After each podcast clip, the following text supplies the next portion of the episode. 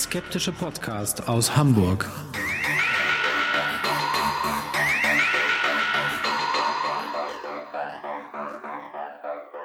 Hallo und herzlich willkommen zum 144. Mal bei Hoaxilla, dem skeptischen Podcast aus Hamburg.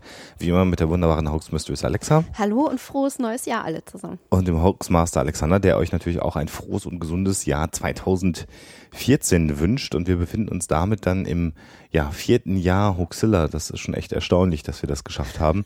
ähm, ja. Und mit einem Ausblick und einigen News noch, die dieses Jahr kommen werden, ähm, werden wir euch dann am Ende der Folge beglücken. Oder einfach nur informieren. Warum machst du da so eine künstlerische Pause? Ich habe gerade überlegt, oder wir informieren einfach nur. Aber ich will sagen, damit ihr nicht länger warten müsst, steigen wir erstmal wieder voll ins Programm ein.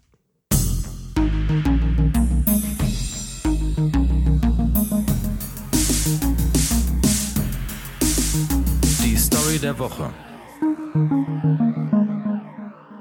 Ja, ein Nachruf auf eine verstorbene Person in einer Zeitung ist ja normalerweise etwas, wo man äh, positive Dinge erwarten würde, wo man Verdienste aufzählt, wo man die Person in den schönsten Farben malt, die da ähm, ja die Hauptrolle spielt, die traurige.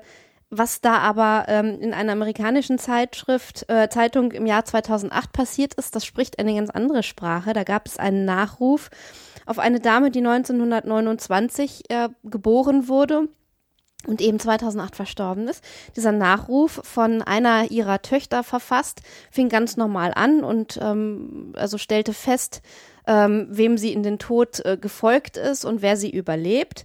Dann aber wird beschrieben, dass diese Dame keine Hobbys hatte, nichts zur Gesellschaft beitrug ähm, und auch sonst irgendwie kein freundliches Wort jemals von sich gab. Äh, ihre Familie versuchte zeitlebens auseinanderzureißen und auseinanderzubringen äh, und alle wirklich gequält hat, die in ihre Nähe kamen und dass es keine Gebete für sie geben sollte, keine Feierlichkeiten und auch sonst nichts, sondern einfach ein schlichtes Auf Wiedersehen.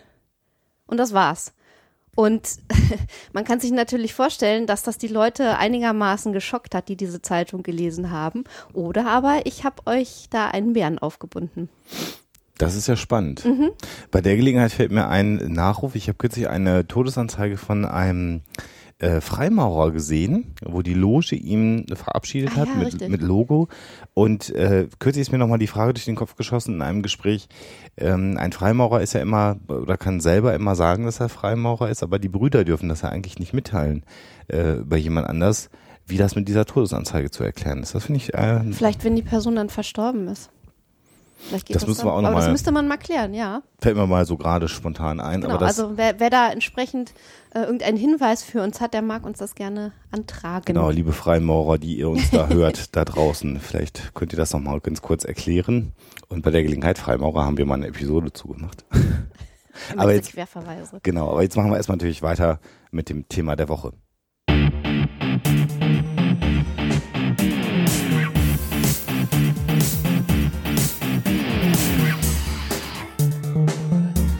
Thema der Woche. So, die Männergrippe ist am Abklingen. Ich habe mich gerade geräuspert. Ihr habt das gehört, dass ich so ein bisschen kratzig wurde. Das könnte heute noch ein, zwei Mal passieren. Die Stimme ist ein bisschen angeschlagen. Aber wir wollen euch natürlich nicht länger auf eine neue Folge warten lassen. Und das Thema der heutigen Folge ist die verlorene Kolonie von Roanoke ganz spannendes Thema, ähm, über das ich zufällig gestolpert bin. Ähm, ich muss ganz ehrlich gestehen, die frühe amerikanische Siedlungsgeschichte ist jetzt nicht so mein äh, Steckenpferd bisher gewesen und äh, ich hatte mich irgendwie reichlich wenig damit beschäftigt. Und dann irgendwie ähm, bin ich aber auf dieses ähm, ja, Geheimnis, was diese Kolonie umgibt, gestoßen und fand das Thema irgendwie ganz spannend. Genau, damit sagst du schon, wo Roanoke liegt, nämlich äh, genau. in den äh, in Vereinigten Staaten von Amerika, und zwar an der Ostküste der Vereinigten Staaten von Amerika. Und Roanoke ist eigentlich eine Insel. Äh, so genau kann man das schon mal fassen und genau darum soll es gehen. Und was genau ist die verlorene Kolonie? Ähm, auf dieser Insel soll die erste, oder nicht soll, sondern tatsächlich war die erste Kolonie, britische Kolonie, auf dem Boden der Vereinigten Staaten, so wie sie denn heute heißen, also Nordamerika damals. Und äh, kurz gefasst, wir werden das gleich weiter ausführen, ist diese Kolonie tatsächlich ohne jegliche weitere Spuren verschwunden. Mhm. Also es, es gibt ein, zwei Mini, Mini, Mini-Spuren, äh, die sich aber ganz schnell verlieren und auch nicht wirklich weitergeführt haben. Ähm, die Expedition, also wir sprechen jetzt vom ausgehenden 16. Jahrhundert, ähm, hat so um 1584 begonnen. Da Wobei, lass uns ruhig noch einen Schritt vorher einmal Okay. einfangen, weil es gibt ja äh, eigentlich 1580 den Beginn dieser ganzen Geschichte, nämlich da, wo ähm, die erste Kolonie gegründet werden sollte. Und zwar von Sir Walter Raleigh. Der hat von der äh, englischen Königin den Auftrag bekommen, ähm, dort Kolonien äh, zu etablieren, hat also einen Auftrag bekommen, eine Charter, wie man im Englischen sagte, also den, das zu tun. Und es dauerte dann letztendlich bis 1584, das ist dann genau die Jahreszahl, die du gerade gesagt hast, bis äh, die erste Expedition sich vorbereitet hatte und dann losgereist ist, ähm, um ähm, Amerika zu entdecken.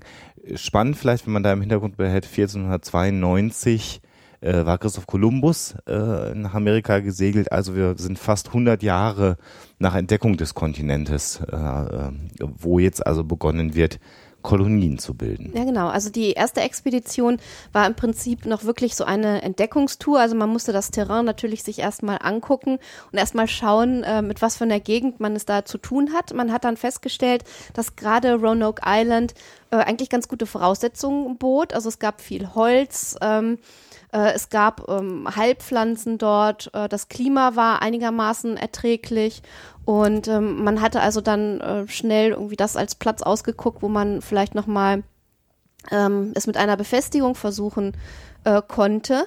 Ähm, die zweite Expedition war dann ähm, schon, ja, sagen wir mal, etwas ähm, rudimentärer. Das war eine rein militärische ähm, Expedition. Naja, man hatte dann 1584 einen Fehler gemacht, diese Kolonie sich direkt mit den Einheimischen anzulegen. Ach genau, genau. Also man hat da eine ganz blöde Geschichte angefangen. Man hat die Einheimischen dort äh, des Diebstahls bezichtigt und hat kurzerhand deren Dorf niedergebrannt und ähm, das war natürlich keine gute Ausgangsbasis für irgendwelche ja, etwaigen Handelsbeziehungen oder überhaupt freundschaftlichen Beziehungen. Man lag also im Streit mit den äh, Einheimischen und hatte Probleme, die Kolonie am Leben zu halten. Und tatsächlich war es Sir Francis Drake, der dort vorbeikam und dann eben die Kolonie, die Männer dieser Kolonie, es war eine reine ähm, äh, männliche Population, wenn ich das so sagen kann. Also es waren nur Männer, die War eine Expedition, genau. genau äh, in wirklich schlechten Zustand vorfand und sie wieder zurück mit nach England genommen hat.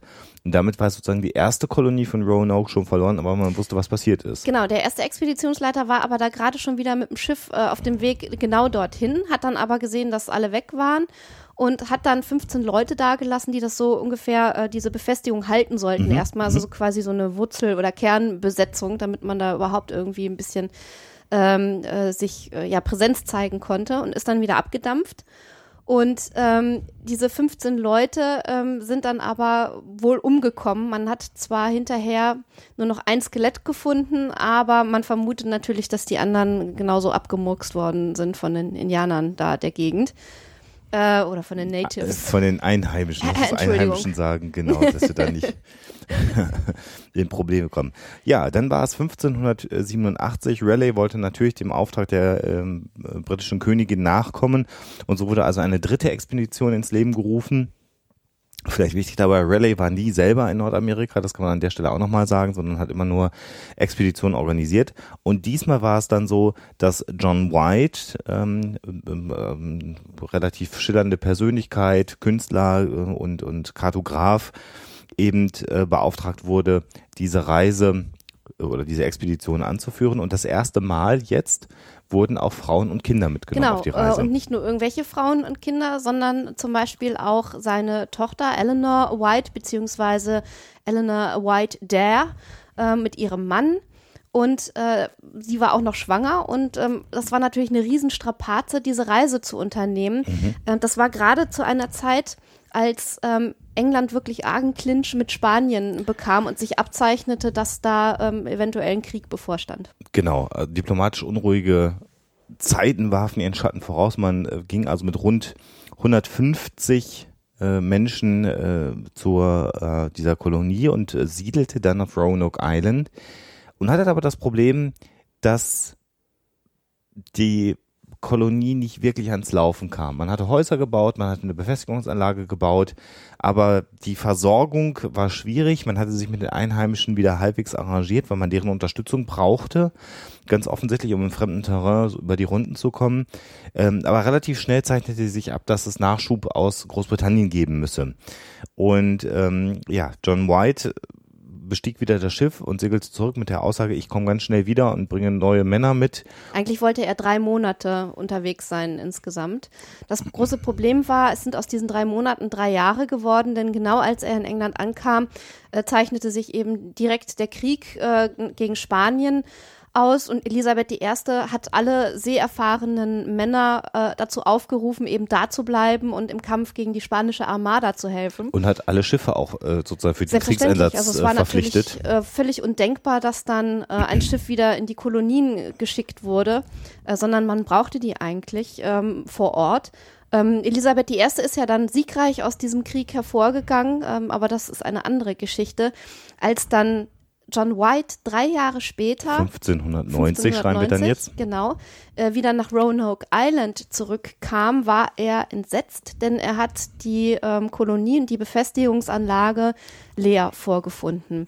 Jetzt. Und wenn wir sagen leer, dann äh, meinen wir mit abgebauten Häusern genau. und nur noch den Palisadenzäunen, die da standen.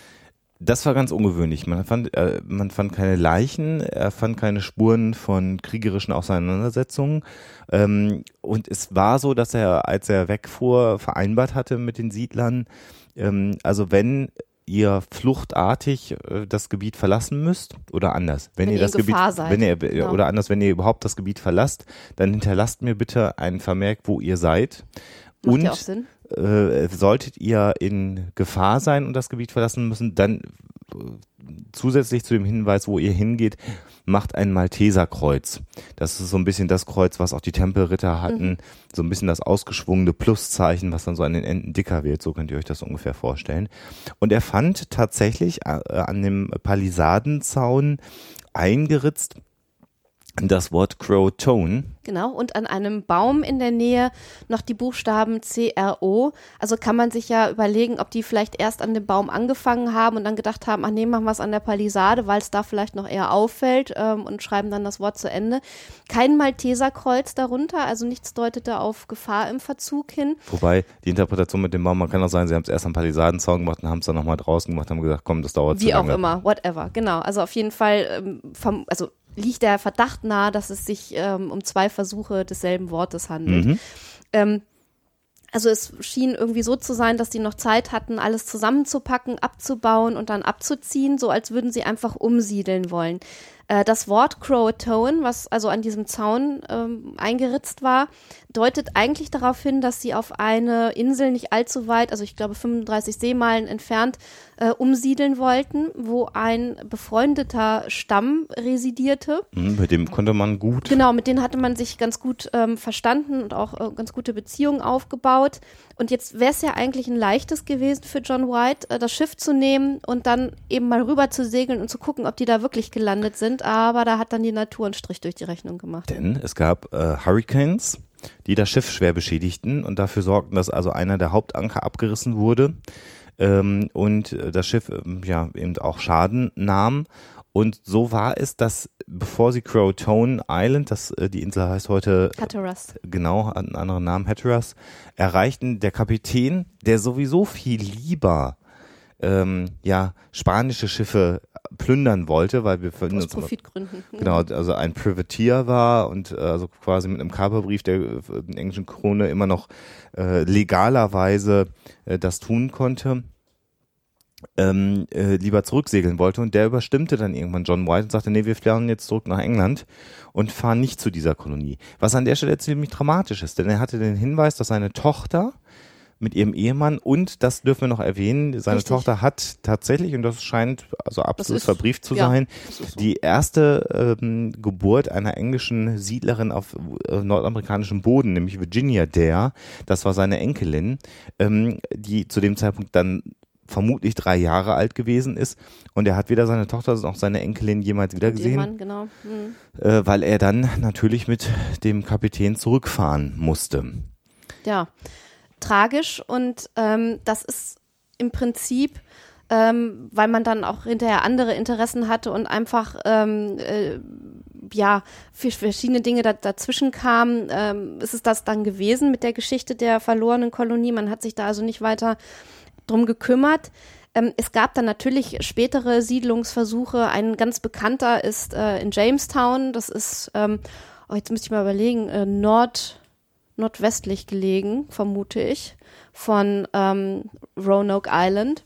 Und ähm, dort hat man dann 1607 eine ziemlich permanente die, äh, Siedlung errichtet, die natürlich auch äh, so ihre Anfangsschwierigkeiten hatte, aber dann eher von Erfolg gekrönt war als die verlorene Kolonie von Roanoke. Und ähm, die Bewohner von Jamestown haben natürlich auch versucht, so ein bisschen was über das Schicksal rauszukriegen. Also die haben Indianer befragt, äh, das habe ich schon wieder gesagt, Entschuldigung, ähm, Native Americans äh, befragt, also die äh, Ureinwohner, wo, ob sie denn irgendwelche Hinweise hätten, was mit den Siedlern passiert sein könnte. Und tatsächlich gab es ein paar Hinweise darauf, äh, was mit denen hätte passiert sein können. Ähm, es hat einen sehr unfreundlich äh, gesonnenen Stamm gegeben, der sich dann hinterher auch noch damit gebrüstet hat, diese Siedler abgemurkst zu haben. Und zwar äh, zumindest diejenigen, die bei einem anderen und ihnen befreundeten Stamm Zuflucht gesucht hatten, äh, etwas weiter im Landesinneren. Also ein paar haben sich dann wahrscheinlich dorthin geflüchtet, haben eine Weile bei denen gelebt, sind dann aber diesem Massaker zum Opfer gefallen.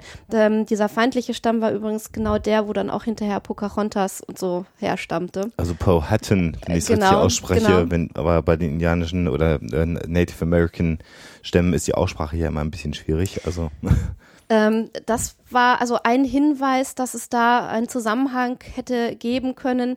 Andere Hinweise deuten darauf hin, dass, und da haben sich dann tatsächlich auch die ähm, dortigen ähm, äh, Stämme damit gebrüstet, dass sie tatsächlich diese Siedler, zumindest eine Gruppe davon, äh, auf Crowtone angekommen sind und dort gelebt haben und sich also mit der indigenen Bevölkerung vermischt haben. es gibt auch Ausgrabungen auf Crotos oder äh, Hatteras äh, heute, äh, die durchaus belegen, dass es dort eine Siedlung gegeben hat mit äh, Glasperlen, die man gefunden hat. Man hat Siegelringe gefunden oder Überreste von Siegelringen, sodass man relativ ähm, klar davon ausgehen kann, dass es eine Siedlung gegeben hat Das auf Problem Hatteras. ist nur das bisschen das Alter, also das so genau zu bestimmen, dass man sagen kann, das ist jetzt vor 1600 gewesen oder nach 1600, das ist halt ganz, verdammt ganz schwer. schwierig. Mhm. Macht aber in der Betrachtung erstmal Sinn, dass man sagt, die wollten da hingehen. Es hat Aussagen der Stämme gegeben, es gibt äh, Ausgrabungsbefunde, sodass es zumindest wahrscheinlich erscheint, dass ein Teil der Siedler nach Hatteras übergesiedelt Mhm. ist. Das kann man, denke ich, relativ sicher sagen. Es ist jetzt überhaupt die Frage, ob diese Gruppe von an die 100 äh, Siedlern oder etwas über 100 Siedlern zusammengeblieben ist oder sich in irgendeiner Form aufgeteilt hat. Und da gibt es tatsächlich Wissenschaftler, die sagen, ähm, es war nicht nur strategisch günstig, äh, sich aufzuteilen in kleinere Gruppen, sondern es war sogar notwendig. Denn wenn man jetzt zum Beispiel überlebt, äh, überlegt, man, man sucht Zuflucht bei einem befreundeten Stamm, dann ähm, kann man da natürlich nicht mit 100 Leuten einfallen, wenn das äh, ganze Dorf vielleicht gar nicht so viele ähm, Leute umfasst äh, und die dann quasi so überfluten, sondern es macht einfach mehr Sinn, ähm, dann eben mit, mit einer kleineren Gruppe umzusiedeln und sich dann aufzuteilen. Äh, es scheint so, dass das auch geschehen ist. Es gibt in der Gegend immer wieder Hinweise darauf, ähm, dass es Stämme gibt, bei denen zum Beispiel graue Augen verbreitet sind. Äh, Hinweise darauf, dass ähm, schon spätere Siedler auf ähm, äh, Native Americans getroffen sind, die ähm, ja Englisch gesprochen haben, die wussten, wie man Häuser baut, die zweistöckig sind, also was wirklich typisch äh, eine typisch englische Eigenart oder Bauart war und ähm, die sich auch entsprechend kleideten. Ähm, also das, Eine Idee des Christentums hatten auch nochmal genau, entscheidend. an genau, also wirklich äh, Hinweise darauf, dass sich da die Bevölkerung vermischt haben. Wenn man diesen Weg folgen möchte, dann äh, ähm, gibt es heute das sogenannte Lost Colony DNA Project, also ein, äh, eine Forschungsbewegung, die versucht anhand von Erbgutanalysen genau diese Vermischung äh, nachzuweisen. Die Ergebnisse sind da bisher noch nicht so, dass sie eindeutig sind, ähm, sondern man geht so vor, dass man versucht, Indianerstämme ja, ich, man darf das, eigentlich darf man es ja nicht sagen, ne? aber egal. Äh, Also eingeborenen Stämme und deren Nachkommen ähm, die relativ früh britische Namen äh, mhm. äh, auch aufwiesen, ähm, äh, zu untersuchen und dann versucht eben durch Queranalysen dieser äh, äh, der des Erbgutes nach dieser diese Vermischung genau nachzuweisen letztendlich. Das ist relativ schwierig natürlich heute. Ähm, es ist wenig überraschend tatsächlich, wenn es so eine Vermischung gegeben hat, denn das ist sicherlich die ähm, logischste Konsequenz. Du hast das ja eben schon sehr ausführlich äh, dargelegt, warum das Sinn macht. Und so wird es auch sicherlich gewesen sein.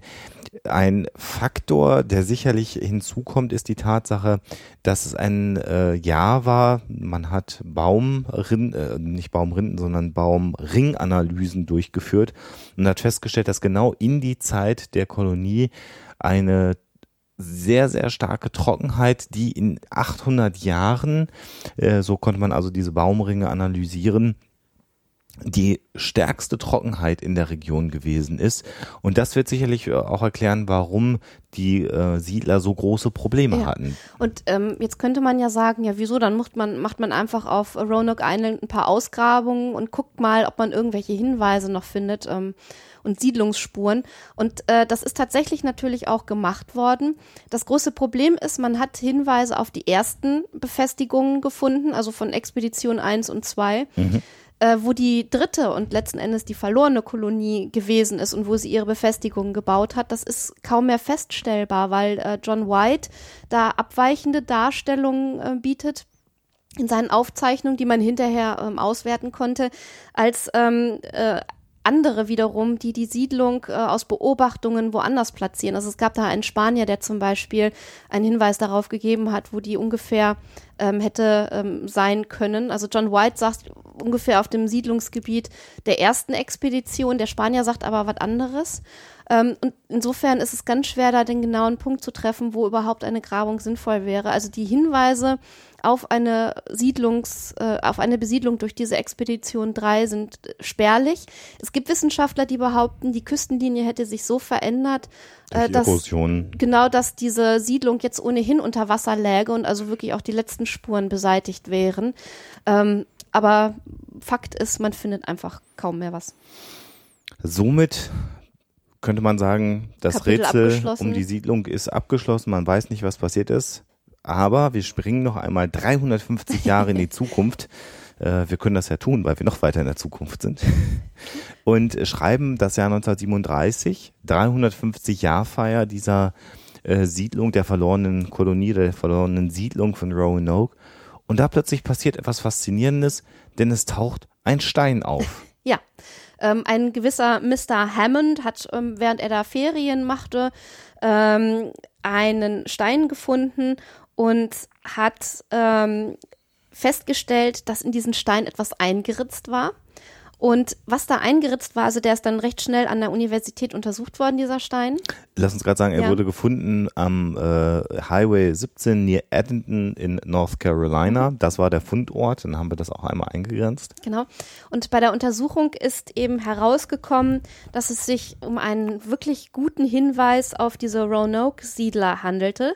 Denn auf der einen Seite des Steins war ein Kreuz zu sehen und darunter stand Ananias Dare and Virginia went hence unto heaven 1591. Any Englishman show John White Governor äh, via. Und ähm, wenn man das mal übersetzt, also von, also hier sind ähm, Ananias Dare und Virginia äh, in den Himmel aufgestiegen. Also der Ehemann und genau, die Tochter. Genau, das war der Ehemann, genau. Äh, der Ehemann und die Tochter von ähm, Eleanor Dare. Äh, und zwar im Jahre 1591, also nicht lange nachdem ähm, John White die Kolonie verlassen hat. Und ähm, ein Hinweis darauf natürlich, ähm, dass dieser Stein auf irgendeine Art und Weise John White erreichen sollte, beziehungsweise diese Nachricht. Auf der Rückseite, ähm, das kann ich jetzt nicht alles äh, vorlesen und übersetzen, sind weitere Hinweise darauf, dass diese Kolonie ähm, beziehungsweise die Siedler auf ein schreckliches Schicksal getroffen sind, ähm, durch Einheimische in Kriege verwickelt wurden und also allerlei erleiden Sickness, mussten, also Krankheiten. Krankheit und Krieg erleiden mussten. Ähm, und ähm, das Ganze ist aufgezeichnet worden, eben ähm, von niemand anderem als ähm, Eleanor White der selber.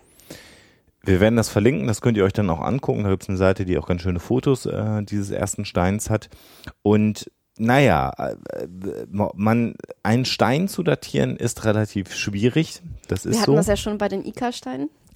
Ähm, es gibt aber doch starke Hinweise, die so die Verwitterung der Oberfläche des Steins äh, und ähm, andere Faktoren in, ins Verhältnis setzen und man geht davon aus, dass dieser Stein durchaus authentisch sein könnte.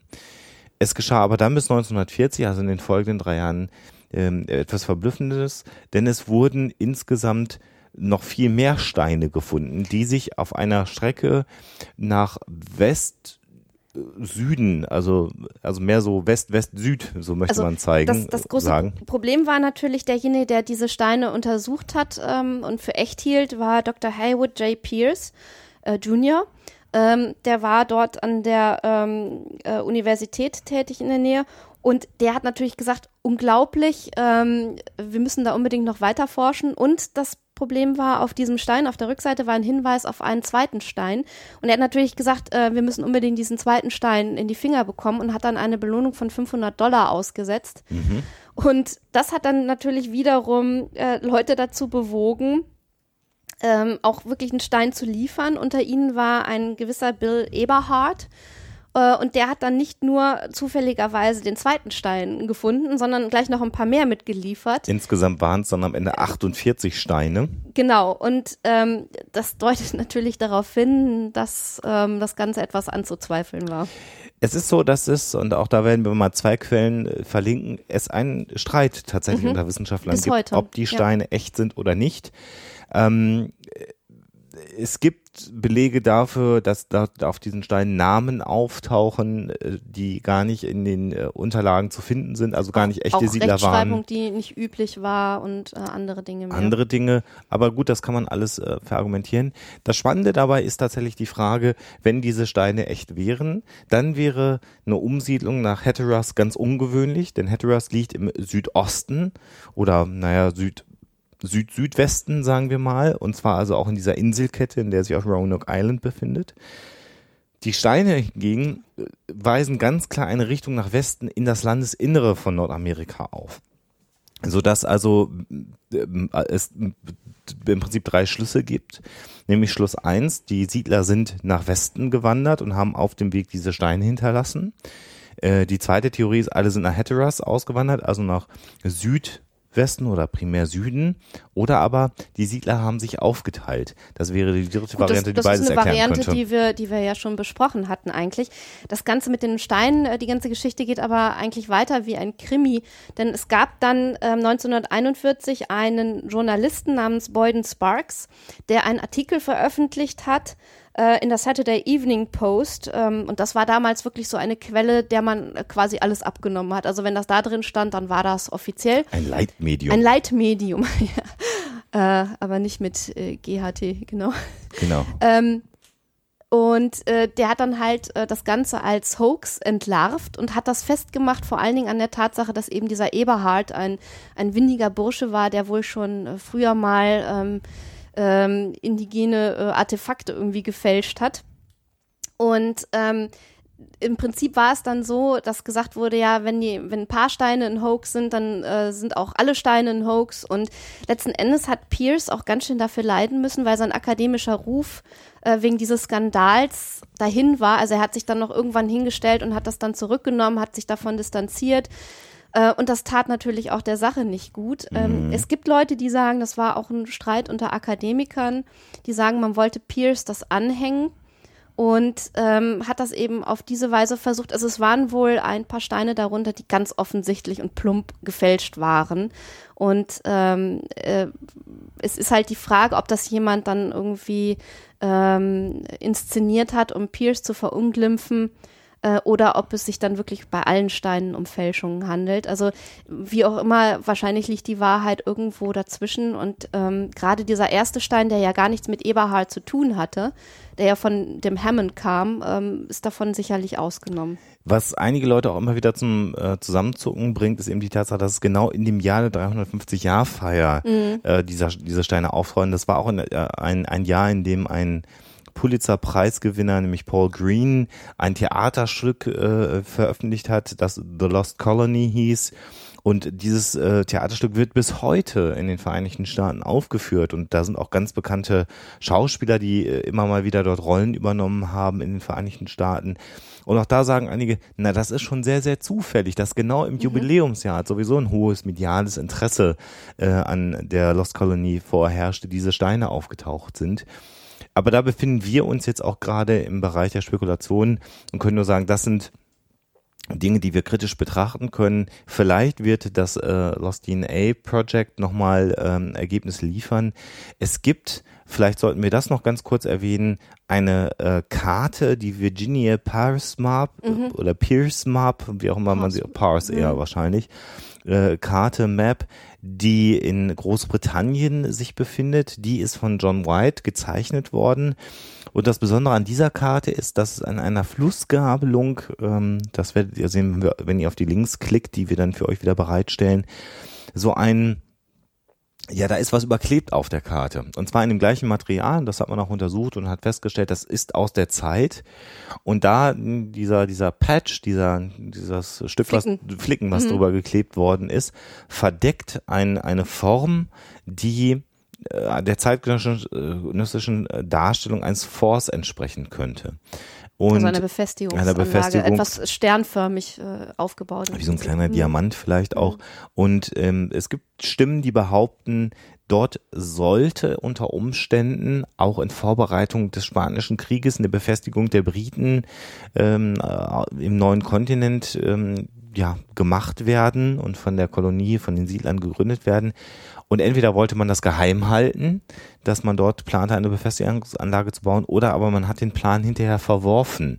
Und deswegen ist es überklebt worden. Es gibt Stimmen, die auch sagen, naja, vielleicht sollten die Siedler da auch hingehen.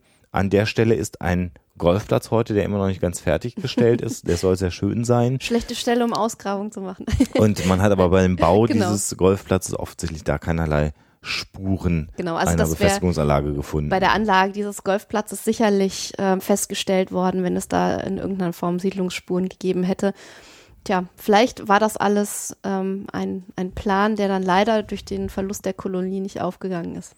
Für mich spannend an der Geschichte die Tatsache, das hatte ich so selber auch nicht auf der Kette, weil ich mich mit der frühen äh, amerikanischen Geschichte nicht beschäftigt habe, dass die erste wirklich geplante mhm. Kolonie oder Siedlungsanlage fast 100 Jahre nach der Entdeckung Amerikas erst ins, ins Leben gerufen worden ist. Da hatte ich gedacht, das sei viel eher mhm. gewesen, weil man immer so denkt, 1492, das Jahr, ähm, wenn man mal Wikinger und so rausnimmt, aber das Jahr, in dem Amerika entdeckt worden naja, ist. Naja, und angeblich sollen ja die Briten schon ähm, wesentlich früher ähm, vor der Küste Neufundlands gelandet sein. Ja. ja aber mhm. wenn man mal dieses Datum 1492 dann nimmt, äh, dass es so lange dann doch gedauert hat und wie spannend offensichtlich diese Siedlungsgeschichte ähm, dann doch gewesen ist, bis dann nochmal fast 30 Jahre mhm. später ja letztendlich dann Jamestown als wirklich beständige Kolonie sich dann gegründet hat in den Vereinigten genau, Staaten. Genau, genau dann kam es zu dieser Geschichte mit John Smith und Pocahontas und so weiter.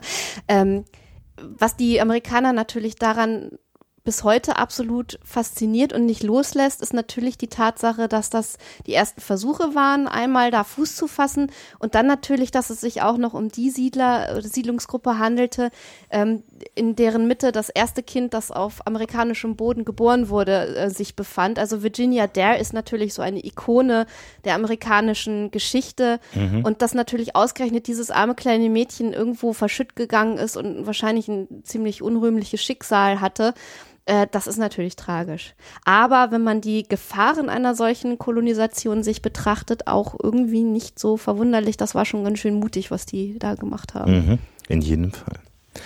Also, wir hoffen, dass die Geschichte der verlorenen Kolonie oder Siedlung von Roanoke Island soll von Interesse noch, war. Soll ich noch erzählen, ähm, wie ich da drauf gekommen bin? Ja. Wobei mir jetzt gar nicht einfällt, wie dieser Film hieß. Es gibt irgendwie einen Film, der davon handelte, dass ähm, Menschen äh, von irgendwelchen Schatten, ich weiß auch gar nicht, ob das mit Antimaterie oder so zu tun hatte, quasi ähm, ausgelöscht werden. Also irgendwie die Schatten greifen diese Menschen an Ähm, und äh, die verschwinden dann, es bleiben nur noch die Kleider übrig. Und am Anfang ähm, dieses Films, der übrigens nicht besonders gut war, schaut sich einer ähm, der Hauptcharaktere äh, ein Buch an, äh, und wo es halt auch äh, einen Hinweis auf diese verlorene Kolonie gibt. Und natürlich so mit der impliziten Frage, ob die nicht das gleiche Schicksal getroffen hat, dass sie dann irgendwie von Schatten verschluckt wurden oder so. Der Film heißt aber nicht Die Herrschaft der Schatten Doch. von Brad Anderson. Ja. Ja. Genau. Ja, und da bin ich nämlich auf das Thema äh, gekommen. Ich habe mir den Film zu Ende angeguckt. Ich kann ihn nicht unbedingt empfehlen, aber wer das sich anschauen möchte, der soll das tun. Der ist im deutschen Wikipedia-Artikel, den wir linken unten Ach. bei Darstellung in Literatur und Ach, Film was. mit verlinkt, wen das interessiert. Der wird ihn dann dort äh, zumindest namentlich finden und kann dann weiter Ja, forschen. peinlich aber wahr, das war es, was mich auf diese Geschichte gebracht hat. Ähm, Dann machen wir an der Stelle mal, äh, schließen wir das Kapitel der verlorenen Kolonie von Roanoke Island, und der verlorene Ruf von der Hooks Mistress Alexa. weil sie sich Schundfilme anguckt. Und erklären mal auf, was es mit dieser ominösen Todesanzeige auf sich hat. Die Auflösung.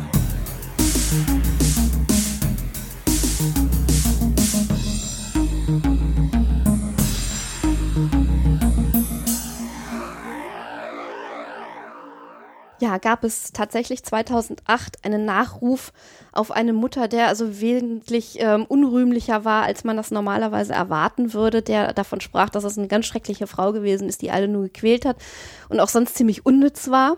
Oder habe ich euch da beschummelt? Nein, den hat es tatsächlich gegeben. Und zwar hieß diese Frau, die äh, von 1929 bis 2008 gelebt hat, Dolores Aguilar und ähm, ist in New Mexico geboren worden. Und ihre Tochter hat tatsächlich, also ähm, da richtig vom Leder gezogen. Also das muss eine ganz schlimme Frau gewesen sein. Die hatte furchtbar viele Kinder und äh, eine sehr ähm, weit verzweigte Familie. Und scheinbar stimmten die alle darin überein, dass, ähm, also, dass man das irgendwie nicht beschönigen kann, was diese Frau getan hat. Und ähm, haben dann äh, entsprechend ihm diesen Nachruf verfasst. Derjenige, der das Ganze dann abgedruckt hat, äh, ein gewisser John Bogart von der Daily Breeze ähm, von South Bay, ähm, Los, Los Angeles, hat sich also auch arg vergewissern müssen, ob das Ganze nicht irgendwie ein Hoax sein soll, hat sich da also wirklich lange auch mit der Verfasserin unterhalten und das alles abgesichert, bevor er es dann gedruckt hat. Ähm, und das hat die Leute natürlich irgendwie erstaunt, das Ganze. Es hat dann 2013, also noch nicht lange her, ähm, einen ähnlichen Nachruf gegeben ähm, in der Reno Gazette oder im Reno Gazette Journal. Und äh, auch das war ein Nachruf auf eine Mutter namens Marianne Theresa Johnson Reddick. Und ähm, auch der sprach davon, dass äh, sie also wirklich Kinder misshandelt hätte und ähm, eine wirklich grauenvolle Person gewesen war, also auch irgendwie ähm, ja einem recht zweifelhaften Gewerbe nachging und ihre Kinder da irgendwie immer mitgeschleppt hat und dass ähm, ihre Tochter dann auch dementsprechend sich jetzt sehr gegen Kindesmisshandlung einsetzt und so. Und dieser Nachruf war also so erstaunlich für die Leute, dass er noch einen Artikel nach sich zog, wo man das Ganze eben so ein bisschen erklärt hat, wo man äh, beschrieben hat, wer diese Tochter ist und wie es eben zu diesem Nachruf gekommen ist, damit die Leute also irgendwie auch vor Augen haben, wie es dazu kam. Tja, Spannend. ja.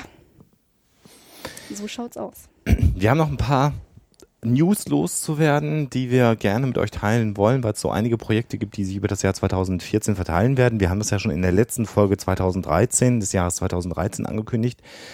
Vielleicht als allererstes ein riesen Dankeschön an all diejenigen, die das Crowdfunding zu unserem Neuschwabenland-Buch unterstützt haben, denn das Buch ist inzwischen finanziert, das kann man sagen. Wir haben unsere Zielsumme erreicht, wir liegen da auch schon drüber. Ähm, all diejenigen, die sagen, ach, da gibt's so schöne Prämien oder die sich das noch nicht angeguckt haben, die können sich sicherlich die Seite nochmal angucken. Ihr könnt das Projekt weiter unterstützen. Natürlich war das eine Minimalrechnung, die wir hatten und je mehr Geld im Topf letztendlich drin ist, desto besser können wir in die Tiefe recherchieren, was dieses Buch angeht. Für all diejenigen, die sagen, wir würden uns bereichern wollen, kann ich nur sagen, wir können einen so großen Überschussgewinn gar nicht steuerlich vernünftig angeben. Das heißt, das Geld sind Betriebsausgaben, die wir dort einnehmen. Das können wir gar nicht in unsere eigene Tasche stecken. Das wäre äh, absolut unproduktiv. Und insofern ist da jeder Euro, der noch investiert wird, äh, gut angelegtes Geld, damit wir ordentlich in die Tiefe recherchieren können und da tatsächlich jetzt auch schon angefangen haben, uns Literatur ähm, nochmal zu kaufen, an die wir sonst nie anders rangekommen sind. Genau dafür ist eben ein, ein, äh, die Majorität des Geldes letztendlich gedacht. Und schaut euch das nochmal an auf krautreporter.de. Wie gesagt, es gibt sehr, sehr schöne Prämien. Wir haben, die finde ich selber sehr schön, Tassen äh, machen Mhm, lassen. Die sehen echt gut aus, ja. Wirklich eine, eine schöne Prämie. Und da gibt's nicht mehr allzu viele von. Ähm, aber an all diejenigen, die schon unterstützt haben, vielen, vielen, vielen Dank. Und äh, das Buch wird erscheinen, wenn es fertig ist. Also da werden wir uns nicht hetzen lassen, um Genau, weil es uns wirklich wichtig ist, das äh, gut und komplett durchzurecherchieren. Also es wird da garantiert keinen Schnellschuss äh, geben, weil wir irgendeine Deadline einhalten wollen, sondern ähm, wir werden so lange arbeiten, bis wir das Gefühl haben, wir haben das Thema erfasst und dann wird es erscheinen. Dann wird beim es. JMB Verlag. Genau. Ähm, das ist das eine. Dann haben wir ähm, in den letzten Tagen des Jahres 2013 noch ein Interview gegeben, und zwar den Patty News. Äh, das ist schon auf unserer Homepage verlinkt. Vielleicht hat das der eine oder andere schon gesehen. Das ist ein halbstündiges Interview, ähm, wo man uns auch mal sieht. Ähm, wo ich auch noch mal lernen muss, wie ich mich vor der Kamera zu verhalten habe. Ähm, da kann man ja auch immer ständig dazulernen. Wo uns nur an einer Stelle eine Katze geräuschmäßig in die Quere gekommen ist. Genau, das könnt ihr mal suchen, Genau, die genau, Stelle, wo wir zusammenzucken. ähm, eine halbe Stunde, wo wir auch nochmal über das Dr. Axel Stoll Buch reden, aber auch über Skeptizismus, wissenschaftlich-kritisches Denken. Ähm, und wer da Interesse hat, uns auch nochmal zu sehen, wenn wir was erzählen, kann äh, sich dieses Interview angucken. Und dann gibt es Ende 2014, aber darauf weisen wir jetzt schon mal hin, und zwar im Oktober, einen Workshop, den wir geplant haben. Äh, wir waren also nicht untätig, sondern äh, haben ganz viele Ideen. Wir werden uns jetzt auf die andere Seite schlagen und einen Workshop machen zum Thema, wie werde ich Medium? Wer jetzt zusammenzuckt, hat recht und sollte sich unbedingt den Flyer nochmal angucken. Vielleicht sagen wir aber auch nochmal ganz kurz, wa- was wirklich gemeint ist, und zwar Medium im Sinne von Pressearbeit. Äh, da soll es darum gehen, dass wir ähm, vermitteln wollen, wie man wissenschaftlich-kritisches Denken in die Medien vermitteln kann, jeder für sich. Und äh, wie man das vielleicht auch ein bisschen unterhaltsam, amüsant machen kann. Und wir haben dann wirklich ganz, ganz starkes Team an ähm, ja, Referenten gewinnen können. Das wird ein zweieinhalbtägiger Workshop sein, der unter der Federführung von Sebastian Bartoschek und Julia Groß stattfinden wird. Das ist äh, eine eine Bloggerin und vor allen Dingen ist sie Bei Twitter unter Mund auf zu finden. und ist in der AG Gesundheitspolitik der Piratenpartei und äh, eine ganz große Skeptikerin und die beiden organisieren das Ganze. Und als Referenten werden auftreten Sven Rudloff, der natürlich vielen bekannt sein wird, als äh, Podcaster ähm, im Viva Britannia und Psychotalk, Skeptiker natürlich und ist ähm, jemand, der in seinem echten Leben ja im Rahmen der Firmenkommunikation bei Großunternehmen tätig ist, also sicherlich da eine Menge Erfahrung einbringen kann. Alexa und ich werden dabei sein. Wir werden über Social Media und Podcasting was erzählen, wie man da wissenschaftliches, kritisches Denken äh, vermitteln kann. Claudia Graneis wird dabei sein. Die wird der ein oder andere aufmerksame Hörer kennen, weil sie bei uns die Folge Anthroposie, Anthroposophie Undercover ähm, äh, äh, da war sie zu Gast und berichtet, wie sie sich als ähm, ja, Pharmaziestudentin in einen anthroposophischen Hebammenworkshop eingeschlichen hat und auch sie wird da nochmal einiges drüber berichten.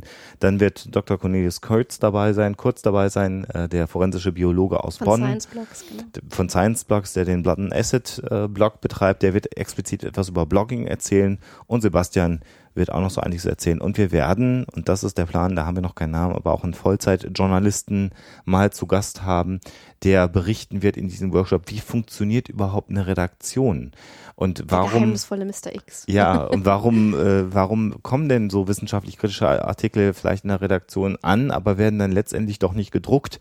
Und äh, was muss ein Artikel haben, damit er mal in der Zeitung landet oder sonst irgendwie aufgegriffen wird? Das Ganze wird stattfinden vom 24. bis 26. Oktober 2014 im Ruhrgebiet. Ähm, wir müssen jetzt gucken, wie der Bedarf ist, wie viele Leute sich anmelden, um die Location festzulegen. Und anmelden könnt ihr euch über Sebastian. Das werden wir verlinken auf unserer Homepage. Und da versprechen wir uns relativ viel davon, von diesem Workshop und hoffen, dass das eine gute Geschichte werden wird. Und ähm, da weisen wir gerne nochmal Das werden wir jetzt öfter nochmal erwähnen. Ja, davon mal ab. Gibt's ja noch die Skeptiker-Konferenz, wo wir sein werden. Wir werden im Planetarium ja quasi in auch schon wieder bald. Nürnberg noch einen Vortrag halten. und äh, es wird sich so einiges tun und das sagen wir, das, darauf haben wir uns jetzt schon festgelegt, es wird zum Weihnachtsgeschäft 2014 das Huxela-Buch geben. Schluck. Über das wir aber jetzt noch nicht mehr erzählen werden. Das sind die Pläne für 2014. Wir hoffen, ihr seid dabei, seid, macht mit. Schaut zu, mach mit. Oder Schaut zu, das? mit, das hatten wir schon mal irgendwann, ne? Genau. Und bis dahin, äh, bis das alles mal fertig wird, müsst ihr erstmal nur eine Woche warten bis zur neuen Folge von Huxilla. Und wir wünschen euch eine gute Woche, einen guten Start insgesamt in das Jahr 2014 und natürlich immer schön skeptisch bleiben. Tschüss.